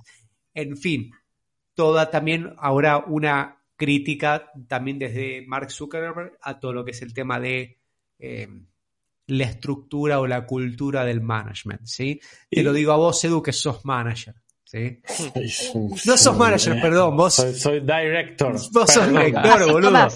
Te Sí, sí, pido que perdón. por favor te perdón. a mí con, eh, con respeto. No, lo que iba a preguntar es, a, a mayor cantidad de managers, menor cantidad de accountability, y por accountability entendemos esto tenía que pasar, no pasó. No, no, si no, O esto no tenía que pasar y pasó. no creo que es, no creo que es cuestión de cantidad de managers, sino layers de managers, sino lo que él, justamente lo que estaba criticando es la- esto de managers, de managers, de managers, de cuántos estratos tenés de jerarquías. Por eso digo, pero cuanto más, cuanto más, cuanto más paraguas corporativo tenés, ¿hay menor cantidad de accountability? Vos que trabajas en una empresa con una estructura grande. No, el accountability siempre es el mismo, ¿sí? O sea, vos le va- en algún momento le vas a tener que rendir cuentas a alguien, ¿sí? Lo que está cansado, de vuelta, perdón, profundizo un poco más en el artículo. Una de las cosas que criticaba es en los managers que solamente, más allá de la cantidad es, sino los managers que no hacen nada. Sí, los managers que van a reuniones y dicen, esto fue lo que hicimos, punto, y ya está. Eh, su trabajo es ser managers y no tienen ninguna injerencia o cuando llega el momento de remangarse y engrasarse las manos con el motor, no lo hacen. No, Sí. no me hagas hablar, no me hagas hablar. Bueno, pero es un poco lo que hablábamos en el artículo de la de como de los layoffs, ¿no? Eh, hay una casta, una casta, suena ya un libertario, pero no. Una casta incrustada en las empresas de gente que no hace nada y vive de la sangre de los que viven en la India, muchas veces, que tienen para mí poco accountability, no le ponen huevo a la extra mile, no tratan de romper, o sea, es como que son el status quo. Esto se hizo así, siempre se va a hacer así, Y Siempre va, a estar Y- este, este, acá estoy yo porque siempre estuve. Sí, bueno, por eso tienen que agarrar la extra mile de agarrar de tech lead y romper los procesos, un poco, ¿no? Mm. Conectamos todo, lo increíble cómo estamos conectando Cierra el capítulo. todos los capítulos, todas las cosas, ¿no? O sea, el, el que tiene ganas de laburar le tiene que poner. Obviamente ya rompieron Twitter, así que nuestra productividad va a aumentar. Falta que arreglen Slack también. Arreglaron Decir que siempre vamos a tener IRC. IRC siempre va a estar. Ah, ¿lo arreglaron al final? Arreglaron el bug de las notificaciones de threads finalmente. Pero arreglaron la no- el bug de que no te avisa cuando tenés dos monitores, que no se disparan las notificaciones en Windows. Ah, no, ese no Me sé. estás O sea, hay un, hay un bug, no, no, está documentado y todo, que si tenés dos monitores y usás Windows, no se disparan las notificaciones. Mira. Y la- el arreglo, el workaround, es usar un solo monitor. Esa es la respuesta oficial de, es la respuesta Slack, que tiene sí, la sí. documentación de Slack. La escribió un manager. Eh, acá te, Tinolín, acá te están criticando porque usas Windows. Sí, yo también uso Windows. Y Se eh, usa lo que Windows funciona. 10 uso, ni siquiera el Sí. 11, 10. Windows 10. Ya está, las discusiones de sistemas operativos son, Sí, son vetustas. ya estamos grandes. Llega un momento. Eh, pero bueno, nada. eh, l- más allá de la, la renovada crítica a los layers de managers, lo que im- tra- este artículo eh, trata de como de, de advertir es puede que haya una nueva ola de despidos también en, en Meta. Así que vamos a ver qué pasa. El problema de eso es, arranca meta y después sigue el resto. No, el problema es que van a empezar a despedir managers. O sea, eh, eh, ¿Cuál es eh, el problema? Claro, no, no, no es que van a despedir a, eh, siguiendo el, eh, digamos, la, la mística de Edu al proletariado, ¿no? Sino que van a empezar a, a también a, A a a, los caciques, claro, a los punteros, ¿entendés? Ok. Año turbulento 2023. Eh, elecciones acá, elecciones en Chile, gente siendo despedida, ChatGPT, eh, Elon Musk destruyendo o arreglando Twitter, eh, Mastodon todavía no sirve para nada. ¿Es el año de Linux en el desktop? No. No. Eh, ¿Qué más? ¿Cuáles son las predicciones nuestras para este año? Internet no mejora demasiado. Eh, No hay plata. no hay No hay plata. El dólar, el dólar nerdearla, el dólar. Do- Y están hablando de dólar, creo que es cuatro, 300 pesos para fin de año. 327 creo, es el- la estimación para eh, el dólar oficial para diciembre. Así que no sé. Diciembre dólar- 2023. Sí. Estamos en 327 200 y entonces se va a oficial. 600 mínimo, 600 Claro. mínimo. El nerdearla. Nerdearla 500. O sea, no es a fin de año, un poquito antes. Mira, no- el abogado no me permite hacer ninguna Es año de elecciones, No hay es año- de inversión ni nada. Mira, Es año de elecciones. Es- sí, sí, not, not financial advice. Pero este es eh, nerdearla año de elecciones. Yo siempre le dije, Edu, tenemos que tener una pantalla con el precio del dólar, el minuto a minuto del dólar en nerdearla. Eh, ahí lo veo ahí en el patio del Conex. ¿Cuándo fueron las últimas elecciones? ¿2019? La última en arder la, la- la- el Conex anterior, antes del COVID. Fue cuando. No, no, pero la, No. la, la, la, la- la- la que se pudrió fue la anterior en el San Martín. Ahí es cuando el dólar se fue a la recontra mierda. La Sí, anterior pero en no había elecciones. Ahí había marcha de no sé qué de la universidad y caos. Bueno, caos siempre. siempre. Sí. Eh, a, a los efectos de la mervaleta, yo el merval no le tengo mucha fe. Igual justo lo hablábamos el otro día. Es, si vas largo, bueno, comprá, todo barato. para mí. Sí, Eh, y apostar al futuro de Argentina y chao. O sea, eh, lo importante es hacer algo. Y gestionar el riesgo, ¿no? Tampoco vas a comprar all in carboclor o all in eh, Garofag, ¿cómo es Garobaglio? El que se fundió Garobaglio, no me acuerdo, se me fueron los nombres. Pero Full Mirgor, por ejemplo, está bien. Las autopartes van a salir andando, esperemos algún día, pero bueno, es como. Espero para- que en el próximo polémica, Edu, entres diciendo hola normales. Hola, normal. Sí. Es increíble. O sea, bueno, algo, algo que dejo para ir meditando, ¿no? Es cómo cambió el, la relevancia de la estructura de los tweets que son relevantes para la red social. O sea, la forma de escribir los tweets de, una, de Twitter de 2000, de un par de años atrás, que tenía cierta estructura, cierta métrica, con GIF animado, si querés, medio a lo comedia, que era si tanto, entonces otro, qué divertido. Eso se murió. No te entiendo. Estoy hablando de la forma en la que usamos Twitter.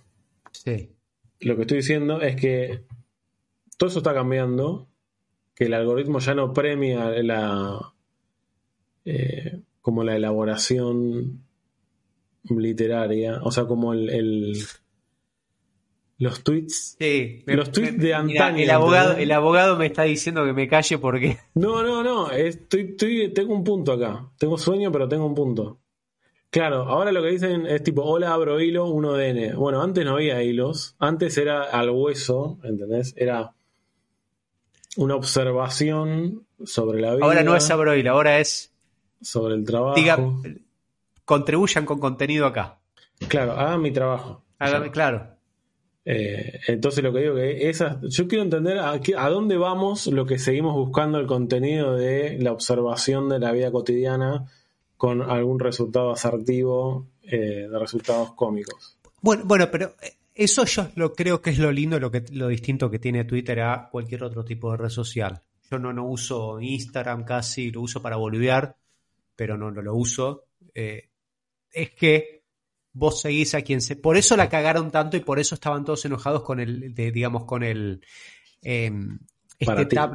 eh, claro, el tab nuevo para ti, porque yo no quiero eso. Yo voy a Twitter porque yo sigo a la gente que sigo y solamente quiero ver eso y no quiero ver otra cosa no me sugieras nada, quiero esto, esto es lo mi- quiero la burbuja, ¿sí? Quiero mi burbuja, no quiero conocer nada nuevo y esto es lo que me gusta. Se terminó. Esa es la ventaja o eso es lo, digamos, lo distinto que tiene Twitter. Y así siempre se usó, que yo sepa, ¿o no? En realidad, el For You y el, el Tu Timeline estaba pero en otro lado, estaban las estrellitas arriba y nadie lo activaba. O sea, a no ser que fuera por error y volvías y lo. O sea, ahora lo hicieron como un poco más notorio, pero la verdad que no conozco a nadie que no use el modo Timeline. Los y flips, ojalá. Instagram Las- tuviera lo mismo. Las historias las terminaron sacando a la mierda, ¿por qué nadie las usa? O sea, Historia, ¿te acuerdas los, los flits? Bueno, pero de vuelta, eh, sí, Edu, estoy de acuerdo con que cambió, cambiaron determinadas estrategias, entre comillas. No eh, son estrategias. Es- bueno, también los usuarios nos volvimos más viejos. Y voy a responder al chat diciendo no es para mirar contenido de adulto o, o- o- o personas, personas, vamos a ser genéricos, sueltas de, de ropas o sueltas de, de- de tejidos, eh, de telas. Eh, Eso es Instagram. por supuesto. En Instagram o en, en todo caso Telegram, personas cerca. Ahí los que quieran explorar. No. van a tener un mundo de exploración total. En algunas localidades no, en otras sí. A ver cómo está el Telegram del oeste. Me Mm. refiero a, mucho que no como el ¿eh? contenido, ¿entendés? Es como Twitter, es como que se llenó, primero se masificó. Alguien, eh, Jucha me dijo, Twitter se volvió Facebook, de cierta manera. Y es un poco, es un poco eso, como una cosa rara. No sé, quizás hay que cerrar las redes sociales y ponerse a laburar. Eh, esa por ahí es la, la conclusión. El cierre del episodio. El cierre del episodio. Sí, sí, suspender un poco y, y- y enfocarse en hacer, en volver a los blogs, volver a, al contenido un poco más, eh, Elaborado. Que, que vuelvan los blogs. más Que elaborado. vuelvan los blogs, Edu. Sí, sí. Yo leo mucho, que vuelvan los blogs. ¿Qué tenemos en el blog, en el pipeline? ¿Tenemos algo en el pipeline, Emi, en el blog? ¿O Sí, estamos ahí? viene una Hay algunas traducciones, semana. Sí. Así Sí. que estén atentos. Buenísimo. Bueno, ya podemos ir cerrando porque Sí. hemos dicho todo. Eh, nos vemos en el próximo episodio. Ojalá con más noticias. Ojalá con algún otro episodio de algo. Sí. Eh, un saludo a todos los que nos siguieron por el chat. No sé si alguien, ¿alguien tomó bebida espirituosa o no. No, yo estuve con mate hoy, chicos. Hoy... Agüita, es enero, chicos. Es André, febrero. Es febrero. Desapareció el, el vino, André. hay que llegar a, hay que llegar a- al invierno. Ya está, ya hablamos de que no llegamos al verano, ya está. Hasta el próximo verano. No, pero una cosa es el físico, el otro el hígado. Eh, pero bueno. Nos vemos la gracias- semana que viene en la Gracias por sumarse y nos vemos la semana que la viene en las birras y nos encontramos en el próximo episodio de Polémica en Barbar. Buenas noches, chicos. Que la pasen lindo.